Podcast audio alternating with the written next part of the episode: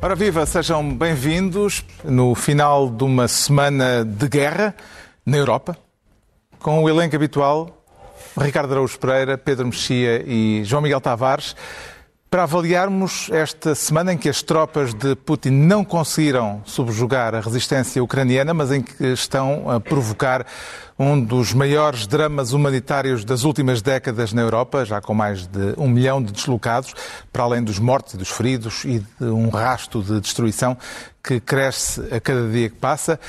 A invasão da Ucrânia e é inevitavelmente eh, com as suas múltiplas declinações o único tema da agenda desta emissão. Com o Ricardo Araújo Pereira vamos manter os ministérios. Daqui a pouco já falaremos da situação no terreno, mas para já o Ricardo Araújo Pereira escolhe a pasta de Ministro da Miopia.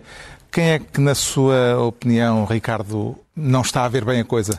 Acho que, oh Carlos, antes de mais nada, não, seria a primeira vez que eu estava enganado em relação a, não sei, não tenho não reclamo ser um grande analista político, mas parece-me que os partidos à esquerda do PS, eh, especialmente do PCP, não estão a ver bem a questão. Só uma Parece... síntese breve, o PCP não acompanhou as manifestações em que milhares de pessoas eh, em várias cidades portuguesas condenaram a invasão russa da Ucrânia, votou contra uma resolução aprovada pelo Parlamento Europeu no mesmo sentido, de condenação, considera que a culpa da situação atual é dos Estados Unidos, eh, responsabilizando também a NATO e a União Europeia por aquilo a que chama a intensificação da escalada belicista, eh, sem que seja usada nesse comunicado de terça-feira do PCP em momento nenhum a palavra invasão Exato. e muito menos qualquer tipo de condenação desta ação militar russa. Surpreendem-não estas posições políticas do PCP ou nem por isso, Ricardo? Se calhar vou passar por ingênuo, mas eu acho que sim. Eu diria que sim. Eu diria ingênuo. Sim, é, obrigado, que, agradeço, mas... Eu queria só confirmar. Sim, atenção, eu, eu, eu, Agora está com um gongo, Preveni, mas, mas sim, não estava à espera que... Uh, que, quer dizer, eu não, eu não entendo, sinceramente não entendo, não percebo o que é que não percebo uh, o que é que se pretende não, não sei se os trabalhadores e o povo compreendem uh, esta posição. Uh, acho que nos pedem para a gente estar a ver, estar a, estar a, uh, não estar a ver o que está a ver. a ideia de, da palavra invasão não estar presente parece-me, num, num, caso como estes, parece-me absurda. Não sei se a palavra coragem que tem sido usada para definir a posição do PCP, se os trabalhadores a, a, a, a adotariam. Tenho, tenho as maiores dúvidas. E depois tenho tenho muita dificuldade em entender que, por exemplo, que a gente, que a análise que há a fazer disto é que o maior financiador da extrema-direita na Europa vai desnazificar um governo presidido por um judeu. Isso é um primeiro ponto, não é? Tenho alguma dificuldade em compreendê-lo. O segundo é que esta, estamos perante uma iniciativa para manter a paz que atinge alvos civis. Há uma série, portanto, há uma série de uh, bizarrias nesta conversa que me parece que uh, não, não, não creio que seja Nem fácil as explicações compreender. sucessivas de vários dirigentes em não, aliás, múltiplas entrevistas têm eh, clarificado e é, essas é, é curioso, eh, bizarrias, para usar sim, a palavra. É curioso que as explicações sucessivas, por exemplo, no Parlamento, o João Oliveira estava tão fortemente agarrado àquele papel que reproduzia palavra por palavra já o texto do comunicado que me parece de facto que aquela construção é tão frágil, aquela construção aquele argumentário é tão frágil. Precisa daquelas palavras exatamente por aquela ordem. Aquelas palavras por aquela ordem hum. e, e, nem mais uma. E, portanto, há uma coisa que me satisfaz no meio disto tudo, que é de repente ter visto uh, algumas pessoas que não costumam ter esta opinião a dizer, e eu neste ponto concordo, atenção, a dizer que é importante proteger o dissenso. E é. Sim, eu acho que a posição do PCP é absurda.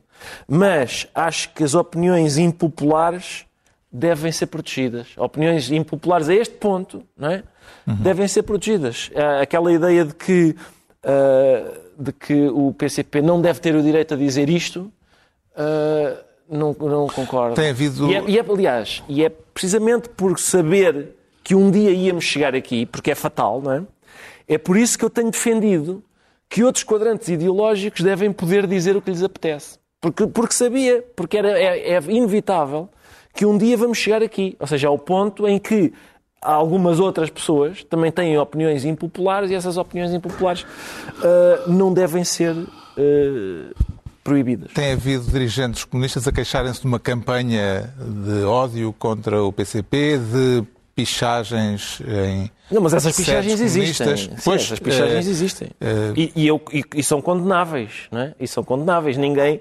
Mais uma vez, mais uma vez, às palavras do PCP, eu acho que não se deve reagir com, por exemplo, atos violentos, como é, como é o caso de pichagens, etc. É, pichagens também não entra na categoria de atos violentos. Pintar é, umas paredes. Já, já uma vez te picharam a parede? a mim nunca me picharam nada. Pois, mas, mas, olha que eh, requer, olha que requer um trabalho violento de ir lá pintar por cima. Não, mas repara. A mim já me picharam. Eu, eu sei que já te picharam, mas também pichado. é muito diferente pichar uma casa privada do que andar a pichar a sede de um partido. Pois sei, mas há de haver a um camarada... é completamente um, diferente. Há um camarada que vai ter que pegar no rolo e ir lá pintar ah, por cima daqueles, de todas aquelas... João Ferreira, que é apontado como possível futuro secretário-geral comunista, classificou a votação do PCP no Parlamento Europeu como corajosa. Uhum. Foi uma palavra usada eh, por ele. Está disponível para aceitar este adjetivo escolhido pelo dirigente comunista João Miguel Tavares? Estou vamos ver, a posição do PCP é sem dúvida corajosa, porque é um partido político que assume a absoluta impopularidade da sua posição, incluindo muitos votantes do PCP, alguns sentados a esta mesa, que, se, que estão acabrunhados, tristes por terem descoberto em 2022 que o PCP é mais ou menos igual ao que era em 1922. Não se trata, não não se trata de descobrir, não se trata de descobrir em 2022. Quer dizer, então, eu sinceramente não descobri isto, não percebo qual é a surpresa. Não é, eu sinceramente pensava que neste caso concreto, neste caso concreto, tu não andas a ler os editoriais do Avante, o que só te fica mal. Uh, Por acaso, porque os editoriais do Avante são de uma coerência sempre uh, muito grande e o que nós podemos dizer com espanto? Não ler os editoriais do Avante é uma das razões que ainda me levavam a votar no PCP. acredita, acredita. É, sinal deste... Este tempo verbal. Este tempo verbal, sim. Não, não, neste momento não há eleições. Aliás, eu receio Mas que se houvesse agora eleições... Acabou-se? Não, não, não. Nunca mais eu... voltas a meter uma cruzinha naquele partido. Atenção. Deve dizer, é, é preciso dizer o seguinte. É só, toda a gente... é só o povo ucraniano. Até lá não é isso, passa. não é isso. É, é tudo uma questão de grau. Quer dizer, toda, ninguém vota, ninguém, ninguém engola até ao fim o que os partidos lhe põem no claro. prato. Não é? Mas é uma questão de grau. Eu sei, umas mais esta é muito de difícil de engolir. Esta claro. é muito difícil de engolir. Mas é tudo uma questão de grau. Tu também não concordas com tudo o que diz a iniciativa liberal. Dizes, pá, apontas para ali. É não, é uma... lá, não, mas lá está. Voltaríamos àquilo que já dissemos no último programa. Tendo em conta aquilo que foi, que tem vindo a ser dito nos últimos anos a propósito do, do partido do outro extremo, Pá, esse argumento é válido para as outras pessoas também todas se defenderem, não é? E, portanto, não há diferença disse, nenhuma. Eu nunca disse. Há uma, há uma teoria segundo a qual todos os, todos os eleitores do Chega, por exemplo, e é a partida que se estás a referir, todos os eleitores do Chega são iguais, são racistas não, e não, subscrevem, não, subscrevem, na íntegra, subscrevem na íntegra o que diz o Ventura. Eu sei, por experiência própria, que às vezes as pessoas votam num partido não por causa do que o partido diz, mas apesar do que o partido diz. Pronto, é Sei, e, há, e há pessoas que votam para chatear, há certo. pessoas que votam com várias... Com várias... Mas, isso, mas isso vale, vale para todos, ou não vale para todos e a legitimidade Mas alguma vez me, disse, me ouviste a dizer que não valia? Não. Aquilo que mais me espanta, de qualquer forma, na questão do PCP é que, de facto, existe mais dissensão em Moscovo do que na Suécia Pereira Gomes. O Partido Comunista Isso... Russo condenou primeiro a invasão russa da Ucrânia do que o Partido Comunista Português. E isso, de facto, é extraordinário. Não existir sequer um militante do PCP que nós diga, eu pelo menos até agora, não sei se vocês, eu esta semana não estive em Portugal, mas se alguém uh, tiver acompanhado os jornais, digam-me se apareceu algum comunista a dizer alguma coisa diferente da linha oficial do partido porque pelo menos ali na década de 90 isso acontecia e houve alguns que zangaram e saíram do partido. É extraordinário que o PCP esteja num tal ponto que não há um único militante que venha dizer é pá, isto realmente não concordo. Um, e isso mostra o que é o PCP, mostra que o PCP no essencial nunca mudou e que o espanto do Ricardo é deslocado por, por uma razão muito simples o primeiro objetivo de um Partido Comunista é a destruição do capitalismo. E, portanto, enquanto esse for o seu primeiro objetivo, é evidente que os Estados Unidos da América serão sempre um inimigo muito maior do que a Rússia de Putin. Ah, mas a Rússia de Putin não é. Portanto, aquilo não é capitalismo. A Rússia. Não é. Não é versão não é, mafiosa. Não é, exatamente. É, é capitalismo. Mas isso, também, isso também é China, não é? Quer dizer, sim, isso também é China. Exato. Mas, sim, mas é que o PCP não vê as coisas dessa maneira. Exato. O que o PCP diz é, não é que não condena, é. diz que condena, embora com muita, muito cuidado com o vocabulário, eh, o que diz é que quer contextualizar a situação e não se cingir a esta situação concreta, deste momento concreto. Mas, sim, mas, sim, é, mas, mas, é, preciso contextualizar até muito lá atrás, até mesmo muito atrás, não, é só, não são só 70 anos de contextualização, é, são para aí 500. A conversa... Ali tem, tem havido bastantes convulsões naquele país. A conversa da paz, não é? esta conversa de Miss Mundo da paz, é, é, válida, quer dizer, como uma espécie de sentimento abstrato, mas no caso concreto de uma agressão, isso vale para quê? Vale para tudo. Então, se alguém tivesse espancado no meio da rua, uh, vamos defender a paz. Se um, se um, um, um Emerskin ou um nazi estiver no meio da rua a espancar um negro, vamos dizer: calma, não se defenda ao negro, porque o mais importante é defender a paz. Quer dizer que isto não tem pés nem cabeça. A paz é um bonito sentimento que só é válido quando não há um agredido e quando não há um agressor. E, portanto, é uma conversa incompreensível. Quando se defende a paz neste contexto, está-se efetivamente e na prática do lado do agressor. Não é possível dizer, ai, não estou no lado nenhum. Não, não. Estás do lado do agressor. Na esquerda, à esquerda do PS, com assento parlamentar, há neste momento três linhas de orientação distintas em relação a esta questão. A do PCP, que não foi à manifestação em frente à Embaixada Russa. A do Bloco de Esquerda, que não tendo feito parte do núcleo que organizou o protesto, acabou por marcar presença. E a do Livre, que foi uma das forças políticas que convocou a manifestação de repúdio contra a invasão russa da Ucrânia. Parece-lhe que isto, eh, Pedro Mexia, são clivagens pontuais ou que têm propensão para vir a ter efeitos duradouros na esquerda portuguesa? São, habitual, são completamente estruturais. Nós, que evidentemente, não podemos comparar um partido que tem 100 anos com um partido que tem pouco tempo como o LIVRE, mas do que sabemos dos três partidos... 101. Pronto. Uh, do que sabemos dos três partidos, em matéria de política externa, em matéria de regimes despóticos, sabemos que sabemos duas coisas que o PC e o LIVRE são partidos de convicções no sentido em que o Partido Comunista ditaduras uh, do, da sua cor política e ditaduras em geral que mas a questão é que essa. incomoda quando, espera quando tu estás a dizer deixa-me acabar sou... a frase. Ah. ou ditaduras em geral que incomodem o Ocidente. O Partido Comunista tem uma grande carinho por elas, é amigo de vários dos piores regimes uh, do planeta, da sua cor política, e é contemporizador para outros que são uh, inimigos da América. O LIVRE, até agora, tem-se notabilizado, e digo isto uh, sem ironia, acho que se tem mesmo notabilizado por, ter, por ser muito pouco amigo de ditaduras uh, de esquerda, neste caso, porque é um partido de esquerda. Uh, e o Bloco é um equilibrista. O Bloco nesta, o bloco nesta uh, as declarações que precederam a, o aparecimento do Bloco na manifestação em frente à Embaixada da Rússia não justificavam que eles estivessem em frente à Embaixada da Rússia. Portanto, eles disseram coisas muito contraditórias, mas o, o, o, o Partido Comunista é um partido de convicções e eu, eu, valorizo esse lado da coragem, se quiser, de ser minoritário, de, de dizer coisas que são impopulares e acho que tem direito a fazê-lo e também tem direito a ser criticado. Exato. Não é agora o, o argumento da guerra ao PCP. Não há nenhuma guerra ao PCP, há guerra aos ucranianos. O PCP está a ser criticado. Estou a falar das pichagens, isso é um ato de vandalismo. Mas o PCP está a ser criticado por uma decisão política, como qualquer partido é quando toma decisões polémicas. E, portanto, o, o, o PCP e o, e, o, e o LIVRE parecem bastante mais honestos que o Bloco. Mas deixa-me só dizer aquela, para, para citar a, a, frase da comédia, da comédia Alfacinha, uh, tenho que dizer vamos embora, que isto é tudo uma grande aldrabice, porque tem havido muitas aldrabices esta semana, ou aldrabices ou reserva mental, para utilizar um termo jurídico, que são dois em particular. Um são as pessoas que de 15 em 15 dias descobrem coisas sobre o PC que toda a gente sabe, sobre o PCP.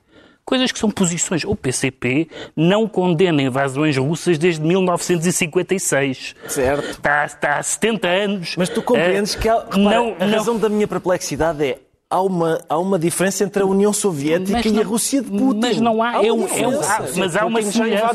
Mas há uma semelhança, mas há uma semelhança, são inimigos da América. Pois é, pá, Pronto, e, e, e da NATO.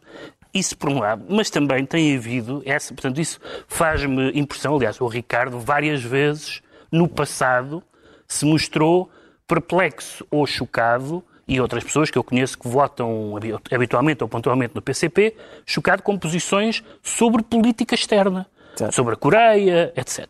Portanto, não vamos agora fazer esta coisa que é uma novidade cada vez que isto aparece, ou que é uma atitude isolada e aberrante. Quem votou com o PCP no, no, no, no Parlamento Europeu foi, foi, foi o Podemos, foi o Partido Comunista Grego, portanto, não é o PCP que tem uma pancada bizarra e inexplicável. E foram deputados da extrema-direita. E foram deputados da extrema-direita. Mas também as pessoas... Uns votaram a favor, outros votaram contra. Alguns votaram a favor, outros votaram contra. Mas também as pessoas, nomeadamente no PS, que agora estão com uma verve extraordinária a atacar o PC como nem na fonte luminosa, que estão a atacar o PC com um gosto absolutamente expansivo, e que tiveram nos últimos anos a dizer não, o PC já não tem nada a ver, o muro caiu, a política externa não interessa, as divergências com a NATO são peanuts. E agora são as primeiras pessoas a rasgarem as vestes e a dizerem lamentamos estas posições, o Partido Comunista é o que sempre foi. Mas também, também descobriram isso agora. Também descobriram isso agora. Portanto, realmente há um lado, há um lado de aldrabice nesta surpresa. Dito isto, o PC acredita no que, no que quiser acreditar e tem todo o direito a isso, como é óbvio. Entregamos ao Ricardo Araújo Pereira a pasta de Ministro da Miopia. O João Miguel Tavares quer ser, ao fim de uma semana de guerra, Ministro da Resistência. Está a surpreendê-lo a determinação que tem sido demonstrada por David frente a Golias, João Miguel Tavares? Sim, a determinação tem sido muito assinalável, verdadeiramente heroica. Acho que está a fazer muito para a construção de uma nação, quer dizer, e, e nesse aspecto as contas de Putin saem furadas, porque esta invasão reforça certamente o espírito nacionalista da Alegadamente. Putin pensava que ia ser recebido, ou que as tropas russas seriam recebidas como salvadoras e eh, como eu sei, libertadoras. Eu, eu, eu, aí também dou algum desconto às caricaturas de, de, Putin. Mas seja como for, eu só quero dizer que, apesar de tudo, eu não acredito que o David venha a ganhar ao Golias uhum. dentro daquilo que é a interpretação mais óbvia daquilo que é o futuro mais próximo. Uma, uma vitória militar, quer dizer, ou que os russos, de repente, digam isto realmente aqui está desagradável, vamos voltar para Moscou. O presidente francês acontecer. Eh, esteve ontem ao telefone com Vladimir Putin, foi a Putin, aliás, eh, ao que se sabe que lhe ligou, e depois desse telefonema, Macron resumiu a conversa com uma frase lapidar e sinistra. Eh, o pior ainda está para vir. O que é que pode ser o pior? Eu acho que nenhum de nós a esta mesa fala com o Vladimir Putin, ele não nos atende o telefone, mas acho que todos percebemos muito bem o que, é que o, o que é que é o pior e todos temos essa sensação. O pior é, desde logo, se for necessário para Putin, arrasar Kiev à bomba. Se for necessário. Eu, o que eu acho bastante evidente é que Putin não se pode dar ao luxo de não ganhar esta guerra. Pode não a ganhar tão rapidamente como queria, pode uh, ter de a ganhar com muito maior resistência. Vamos ver, eu acho que Putin não entrou com tudo na Ucrânia. Ele não entrou na Ucrânia como entrou na Chechênia ou como, anda, como entrou na Síria. Quer dizer, há uma claríssima contenção do próprio exército para não destruir a Ucrânia de uma ponta à outra. O que está a ser dito é justamente, como eu referi ainda agora, a ideia que prevaleceria no Kremlin de que os ucranianos receberiam bem e sem uma resistência como Sim. aquela que veio a verificar-se o exército russo? Sim, é, quer dizer, eu, vamos ver, eu como, apesar de tudo, eu acho que Putin, como qualquer pessoa, acho que cometeu aqui um erro uh, muito grande, sendo que nós, nenhum de nós é capaz realmente de dizer quais são os efeitos futuros desse erro. Uhum. Isso não é realmente possível adivinhar. Agora, convém, embora o Zelensky, de repente, no, no, no espaço de uma semana, se transforme assim como uma, uma personagem churchilliana, que todos nós gostamos de ver e todos nós repetimos 500 vezes a magnífica frase de preciso de, de, de munições e não de uma boleia, mas com o acumular das semanas, com aquilo que é o desgaste da guerra, uma guerra não é um conjunto de, de palavras e de frases bonitas e de frases fortes. E, portanto, tanto a comoção do Ocidente vai, vai começando a esfarelar-se, como a própria resistência ucraniana, acho que tem alguns limites. Portanto, nós próprios, apesar de todas as nossas emoções, temos que manter alguma lucidez para saber o que é que dali pode vir, para preparar aquilo que é efetivamente uma ameaça ao nosso modo de vida e termos realmente a consciência que, como diz Macron, as coisas só podem piorar. A informação que temos sobre a situação militar em concreto no terreno eh, é neste momento escassa e extremamente filtrada pelas partes em confronto, embora haja muitos, muitas gravações de vídeo com telemóveis e tal, mas eh, ao fim de uma semana sabemos pouco. Eh, sabemos que os ucranianos talvez não consigam resistir durante muito mais tempo, embora pareçam estar a conseguir uma vitória importante até agora. A narrativa da resistência, pelo menos até ao momento, impôs-se e mobilizou a opinião pública internacional. Será isto apenas um, uma espécie de prémio de consolação, Pedro Mexia, uma vitória moral, ou representa um poder efetivo nesta guerra que está a travar-se na Ucrânia? Sim, uma vitória moral numa guerra, de facto, é fraco consolo. Eh, isso é verdade. Conheço uma uh, coluna uma, de jornal com esse nome. de jornal com esse nome. Uh, mas, portanto, não há grandes dúvidas que militarmente a Ucrânia vai, vai ser derrotada. Mas aconteceram duas ou três coisas uh, inesperadas, até para o próprio invasor e para toda a gente e para a opinião pública ocidental. Aconteceu uma coisa inesperada, supostamente inesperada para o invasor, foi que, para quem dizia que a Ucrânia não existia, Bom, a Ucrânia tem-se visto que a Ucrânia não só existe, é diferente e é corajosa. Em segundo lugar, descobrimos uh, uma série de, de, de, verdades que pareciam estar esquecidas. Há, há 15 dias nós achávamos, no nosso, felizmente, conforto da maioria das nossas vidas, do ponto de vista global, uh, que que a guerra tinha acabado, as guerras eram uma coisa do século XX ou de outros continentes.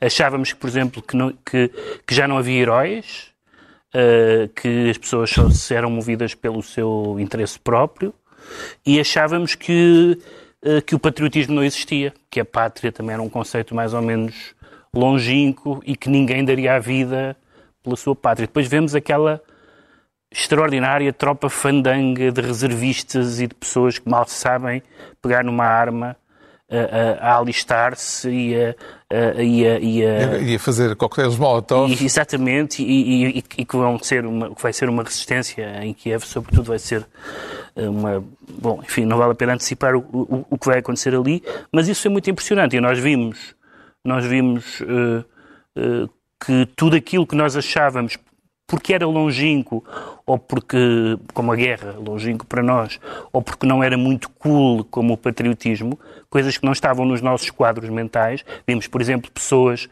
a chorar, pessoas zero politizadas, adolescentes que não sabiam o que era a Ucrânia há um mês, a chorar porque a guerra para eles era uma coisa que não existia, era uma coisa de filme, era uma coisa longínqua. A guerra é está connosco desde sempre e estará de uma forma ou de outra uh, connosco desde sempre. E essa ideia de que há, de que há uma pessoa de quem nós próprios somos o, o exemplo acabado que quando Zelensky foi uh, uh, eleito presidente da Ucrânia, nós, sempre profundos conhecedores da, da política internacional, fizemos pouco. Vejam lá um tipo que fazia uma série de televisão e tal. E, no entanto, tenha feito uma série ou não tenha feito uma série, neste momento agiu admiravelmente com uma capacidade de, de nos de, de, de cativar a opinião pública. E, a, e a opinião pública que, perante os desmandos da Rússia ao longo dos, dos últimos 20 anos, nunca esteve muito atenta. Da opinião pública e da Europa, já vamos falar da uhum. Europa. Justamente a figura de Zelensky, eh, o presidente ucraniano, tornou-se em poucos dias um símbolo de heroísmo, a ponto do Museu de Cera de Paris, é apenas um fait divers, eh, ter retirado de exibição a estátua de Putin e estar a considerar substituí-la por uma nova de Zelensky. Como é que entende a depreciação a que esteve sujeito o presidente ucraniano depois de ser eleito e antes de se ter tornado um herói? Pelo facto de ser comediante, Ricardo Araújo Pereira? Pelo facto de ser comediante, eu, atenção, eu, eu desaconselho sempre, acho sempre má ideia quando pessoas da televisão uh, vão para a política. Uh, tenho, tenho, quer dizer, a nossa experiência pessoal, não é? comentadores de futebol e uh, comentadores de crime, não tem resultado, quer dizer, não, não tem sido, não tem dado estadistas. Agora, dito isto, parece-me uma ideia bem pouco democrática esta de que há profissões que são pouco, pouco talhadas para ocupar cargos públicos. Eu, a, a não ser engenheiro. Não sei se lembram do engenheiro que nós tivemos. Uh, se querem começar a discriminar profissões, eu propunha começar por engenheiros. Bom, que, lembras que tivemos, tivemos, tivemos um mas é, parece não, que aquele senhor que está a dirigir, o senhor que está a dirigir as Nações Unidas Sim, está bem, mas, também é engenheiro. Tá, é, e também tivemos dois ou três economistas que não me agradaram especialmente. Portanto, o facto de ser comediante não tem, não tem propriamente, não é em si mesmo um, um impedimento para nada. O João, Miguel Tavares, o João Miguel Tavares fica então Ministro da Resistência e é a vez do Pedro Mexia se tornar Ministro da União. A União está agora mais forte ou mais fraca, Pedro há, Mexia? Há, há aquela frase que é atribuída, não sei se é, se é real ou se é um, ou se é uma, um mito urbano uh, do, do Gandhi, que lhe perguntaram o que é que ele achava da civilização ocidental e ele disse que seria uma boa ideia. Hum. Um, e, e, na verdade, a minha posição... Em relação à União Europeia... Em relação à União Europeia, a minha... A, eu que me, sempre me defini como um eurocético, no sentido estritamente... No sentido estrito da palavra cético, isto é, não como anti-europeísta, mas muito cético quanto a muitas das coisas que a Europa foi demonstrando ao longo e das décadas. E agora nem a, nem a Hungria destoa. Sobretudo porque nunca foi uma União. Portanto, uma das minhas, dos meus ceticismos face à União Europeia é não ser uma União.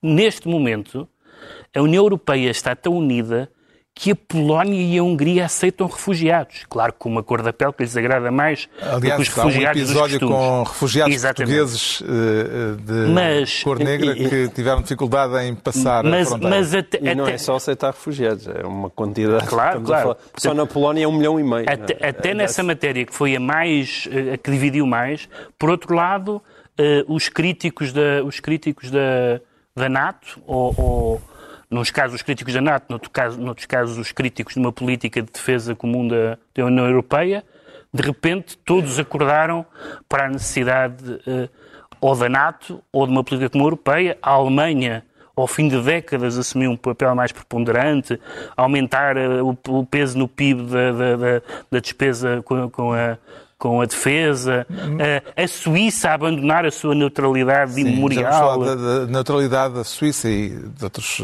dois países, mas justamente por causa dessa chamamos-lhe dependência da NATO, uhum. Eh, é que eu punha a questão inicialmente sobre se a Europa está mais forte ou mais fraca, porque ao mesmo tempo que está mais unida, está também eh, mais claramente dependente desta relação transatlântica quando até há pouco tempo queria uh, instituir-se como um polo autónomo, geoestratégico Sim. autónomo uh, entre o, o que, o os Estados não, Unidos, a Rússia e a China. O que eu não sei é quem é o sujeito da frase queria.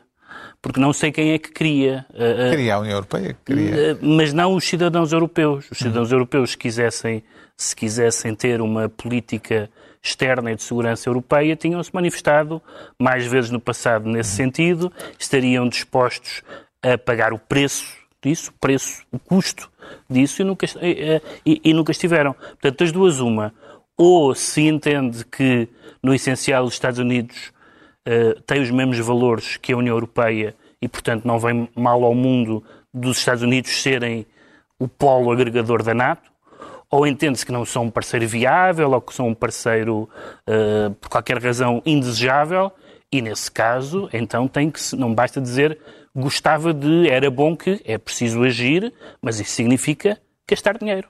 Isso significa dar dinheiro, não é? Agora que se percebeu que é preciso defendermos-nos, nós, toda a gente, uh, ou alguém nos defende em quem confiamos, ou defendemos-nos nós. Se nos defendemos, é com meios, com armas, com orçamentos. Não há outra maneira. Não é com boa vontade, nem com frases mais ou menos miríficas. Putin ainda terá amigos na Europa, João Miguel Tavares? Ou os oligarcas russos terão a começar a fazer contas à vida? Parece que o Pen e o Salvini também já não já se afastam, não é? Sim, sim. Portanto, cada vez há menos Salvini amigos. Salvini foi pôr uma coroa de flores à embaixada ucraniana. Uh, pelos vistos, os amigos, os ex-amigos de Putin uh, estão, estão todos a, a vigar-lhe as costas. Eu tenho... Bolsonaro não. Bolsonaro, ah? Bolsonaro continua, mantém claro. E diz que falar em massacre é um exagero. Exato. E, e Maduro também, não é? Sim.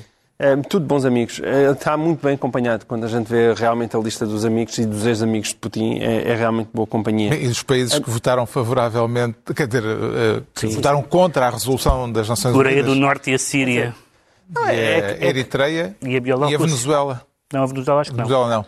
Não, e há, e há posições mais perturbantes, como por exemplo a questão de Israel, não é? Por causa da Síria. Isso é, isso é, muito, é muito surpreendente e isso aí mostra realmente os, os alinhamentos geoestratégicos e como as coisas eh, estão a mudar, mas quando nós, ao mesmo, por um lado, dizemos que as coisas estão, estão a mudar, mas por outro lado, a divisão é, é, a mais velha de sempre, que é, de um lado, os países liberais e as democracias liberais, e do outro lado, regimes iliberais. Portanto, a luta acaba por ser eh, sempre a mesma.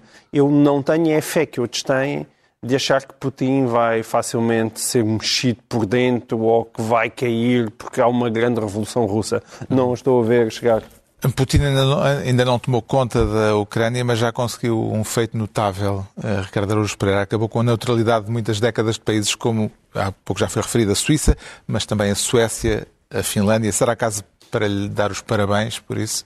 Eu, eu, eu daria, sim. É, e é mais um, lá está, mais uma vez, desculpem estar obcecado com a questão, mas mais uma vez parece que é, quer dizer, é bastante óbvio o que está a acontecer, não é? Uh, isso e, por exemplo, uh, uh, o súbito, portanto, o facto desses países terem deixado de ser neutrais, a súbita e significativa neutralidade do Brasil de Bolsonaro, estes, estes efeitos que isto tem tido, por exemplo, uma das, uma das perspectivas do PCP é que esta, esta é uma guerra que serve os Estados Unidos.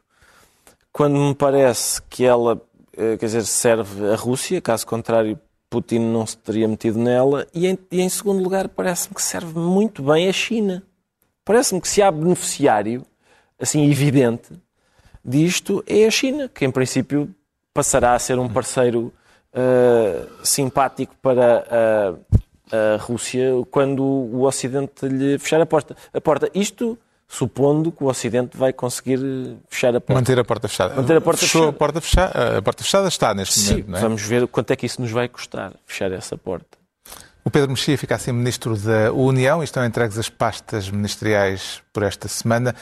Agora vamos saber porque é que o Pedro Mexia, eh, de novo ele, se declara estranho amor. Posso tratá-lo por Doutor Estranho Amor? Doutor Estranho Amor. Lembrei-me do filme do isto precisa filme, de uma nota de roda para cinéfila, para quem não viu o filme ou quem já não se lembra Kubrick, do filme de Stanley Kubrick. Que é um filme que, uh, que se... Do auge da Guerra Fria. Do auge da Guerra Fria e do medo, e do medo nuclear e da, e da Baía dos Porcos e, e tudo isso. Um, uh, e, e, o, e, o, subtítulo do filme fala em, em, não se preocupar e amar a bomba, no sentido em que viver com isso. Só que nós, apesar de tudo, eh, na, e nós somos, nós ainda vivemos, ao contrário das gerações seguintes, num mundo bipolar, onde, onde, onde a bomba atómica era uma, uma questão que existia, mas que já não nos preocupava particularmente, já não tinha havido um, um, uma escalada. Uh, mas agora, de repente, eu, eu há, há, dias eh, recebi um, um SMS a dizer uh, estamos lixados. A palavra não era lixados. Uh, e, e eu não sabia. Com F. E, exatamente, eu não sabia de que é que se referia, e, mas o que é que se passa? Exercícios dos submarinos nucleares uh, uh, de, russos. E então percebi que estava uma, que a pessoa que me estava a mandar a mensagem estava a ter medo de uma coisa que nós não tínhamos medo. há muito, e legitimamente, aliás, a ter medo há, há, muitas décadas que era de uma guerra, de uma guerra nuclear. Sobre isso há, há, há duas coisas a dizer. Em primeiro lugar, o, aquela ideia da, da, da, destruição mútua assegurada, não é, do MED, um, supunha, supunha uma, uma racionalidade, supunha que as, que as pessoas não eram não eram loucas. Dementes, exato. Que, para citar as, as palavras de um, de um famoso cientista político, Sting, é que esperamos que os russos também gostem dos seus filhos. E, portanto, se os russos também gostam dos seus filhos, não vão desencadear uma, uma guerra nuclear. Uh, mas, mas, portanto, nesse sentido, digamos que seria mais perigoso que os talibãs tivessem armas nucleares ou que o Daesh tivesse armas nucleares, porque o fator racionalidade, tal como nós o entendemos, é, mais terno. Uh, em segundo lugar, também me parece que quem tem armas nucleares não precisa dizer que tem armas nucleares, como a Rússia fez. E depois, para depois dizer que é o Ocidente que está obcecado com isso. Ou seja... O secretário de Estado americano, aliás, disse uma grande sim. nação não faz bluff Exatamente. a maioria, a maioria das pessoas pode ter esquecido disso. Mas nenhum dos decisores políticos, nem nenhum dos líderes militares de nenhum país do mundo está esquecido que a Rússia tem armas nucleares. Portanto, essa necessidade de o dizer não tenho a certeza que seja um, um ato de. Quer dizer, quem, quem tem uma supremacia não precisa de a invocar. Nós estamos a par disso e, portanto, nesse sentido, ou nos dois sentidos, o, o Mas é anterior... é tranquilizador ou, pelo contrário, acho... é, é, perturbante? Eu, eu não, quer dizer, embora... embora Pode ser entendido como bluff ou é para levar é, a sério? Eu acho que, eu acho, eu acho, diria nesse sentido que é mais bluff, embora, parece mais bluff, embora eu não esteja tão, tão seguro da estabilidade, não vou dizer emocional. mental, mas emocional de Putin, uhum. porque ele, nas últimas semanas, ele que era caracterizado pela frieza e o autocontrole, começou a utilizar uma linguagem e uma argumentação já um bocadinho desvairada, a falar nos drogados e de, eh, já estava um bocadinho de cabeça perdida. Sente-se suficientemente longe da Rússia caso a situação descambe, Ricardo Araújo Pereira? Não, nunca estamos suficientemente longe, mas eu acho que não vai haver eh, não vai, não vai haver uso de armas nucleares. E esta é uma previsão que eu faço de consciência muito tranquila, porque se houver, em princípio, não ninguém vai estar cá para dizer. Ninguém vai, ninguém vai cobrar. Não, não tinhas razão nenhuma, pá. Talvez duas ou três baratas fiquem a, a, a carcomer-me o que sobrar. Mas de resto, em princípio, ninguém. Eu, eu, mas há outra razão para eu achar que não, que é Neste momento, eu não sei até se uh, possuir um arsenal nuclear não é, não é desperdício de dinheiro, porque me parece uh, que o investimento em defesa é, são três borbulhosos que percebam de computadores e uh, esta, como é que se chama? Fechar a torneira do dinheirinho. Aqui é esta coisa que estamos a fazer, não é? Que é os bancos russos não terem acesso àquele sistema, os oligarcas russos ficarem uh, haver uma barreira entre eles e o seu dinheiro, os seus iates, o seu, a sua casa em Miami. Tenho a impressão que isso aleija mais e aleija uh, mais precisamente. É que quando estoura uma. Só não, só não aleija mais num sentido, é que se a, se a Rússia não tivesse armas nucleares, provavelmente o Ocidente estava a entrar na Ucrânia é para defender militarmente. Sim, sim, é possível. Mas espero que este, que este método produza os seus eh, resultados. Este de atacar. Eu, lá está. Sendo um marxista não leninista, acho que esta ideia de atacar no dinheirinho uh, vai aleijar. É possível derrotar militarmente uma potência nuclear, João Miguel Tavares? Ou temos de eh, acabar por ceder alguma coisa a Putin, nomeadamente a integridade territorial de parte da Ucrânia? Tem que, se, tem que ceder alguma coisa a Putin. Esse é o problema de quem tem armas nucleares, de facto. É que não se pode nunca deixar o Sr. Putin sem uma porta de saída entreaberta. E isso é terrível, não é? É aí que, são, que entram os Kissingers desta vida e eles também têm a sua utilidade. É uma espécie de realpolitik que é absolutamente desprezível por um lado e fundamental por outro, porque o mundo não é um lugar de mas de, de preferência de, não levando ao nível de cinismo do Kissinger. Não, é, sim, de preferência não levando a esse nível, mas de facto, o que é que, o que, é que merecia o Sr. Putin? Quer dizer, merecia todos os maus do mundo por aquilo que ele acaba de fazer. mas colocá-lo entre a espada e a parede, quando ele tem o botãozinho, não, é, é, é inviável. Quer dizer, não, a Rússia, quer dizer, não, não dá, não dá. Que a Rússia dá. vai continuar a existir depois A Rússia continuará a existir e, e até mesmo naquilo que são as sanções é preciso algum cuidado com aquilo que se faz. Sim, lembrar a Alemanha 1918 sim, e o que se seguiu. E o que seguiu, exatamente. Está esclarecido porque é que o Pedro Mexia se declara estranho amor quanto ao Ricardo Araújo Pereira diz sentir-se inquieto, não me diga que não era assim que estava a pensar desenjoar de notícias do Covid. Não era, não. Era, não, não é. é certo que temos desenjoado de notícias. Agora tem sido uma maravilha. Não, não, Acabou sim, temos Covid. problemas maiores. Mas, mas não era assim, não. Não estava à espera dessa. E acredita que a situação que estamos a viver pode ser ultrapassada pelo diálogo? Não, tenho a impressão, a, a minha suspeita é que passámos um bocadinho a, a o momento em que isto se resolvia pelo diálogo. Tenho a impressão, olhando para a cara do Putin, não me parece uma pessoa com vontade de dialogar. Eu acho que o diálogo agora. Eu, o meu treinador de kickbox diz que sempre que ia para um dos seus combates para conquistar títulos europeus e mundiais, a mãe lhe dizia: Ó oh filho, tenta a via do diálogo primeiro. e realmente creio que estamos Mas nesse não é, ponto em que se não, não é pela via do diálogo, se os ucranianos não vão derrotar militarmente os russos isso também não. O Ocidente não pode entrar lá por causa da, por causa da bomba nuclear. Exatamente. Resta o quê? Eu acho que resta aquilo de que falávamos há bocadinho. É fechar aquelas torneiras, é interpor, é dizer aos oligarcas russos que não podem frequentar as suas, as suas casas, não podem mexer no seu dinheiro. É, é pode... apreender-lhe os iates. Apreender iates. Isso. Claro isso que, no talvez... entretanto, a Ucrânia é arrasada. Mas, é, pois é isso, é, há, esse, há esse lado difícil, que é pedir aos ucranianos um sacrifício que é de facto demasiado grande. Uh, mas não sei se uhum. não é a única alternativa.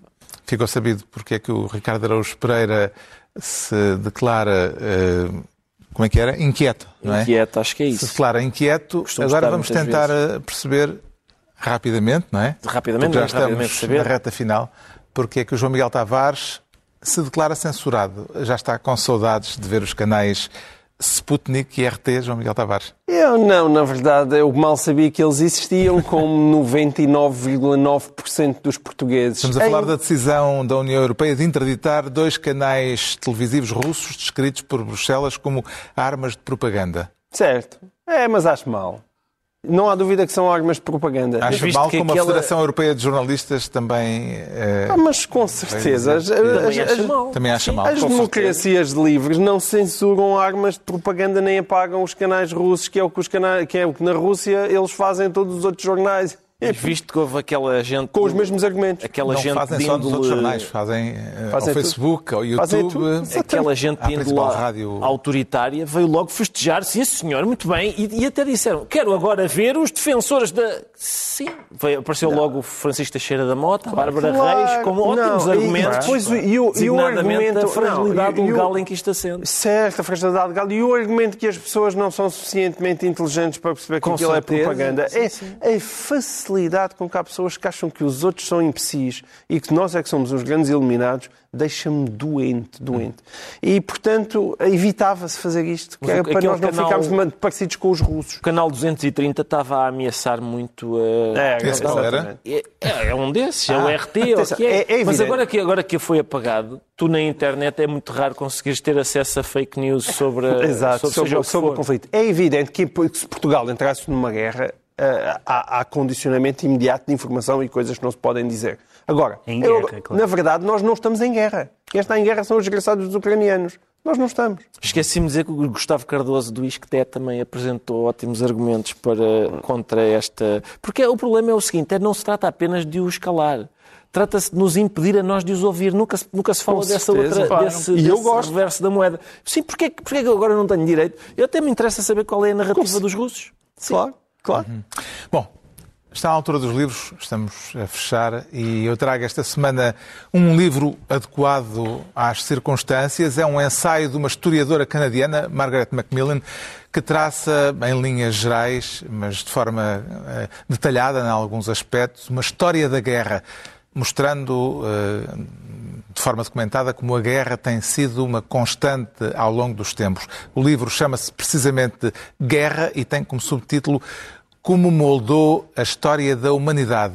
Um dos aspectos que a autora destaca é a ambivalência que temos hoje no mundo ocidental perante a ideia de guerra, por um lado, comemorando os, os, feitos do passado, e sempre com um enorme apetite na ficção ou em documentários por eh, histórias bélicas, narrativas bélicas, por outro lado, revelando depois eh, de duas guerras mundiais no século XX trágicas, uma enorme dificuldade de encarar a ideia de voltar a sofrer pesadas baixas em conflitos militares.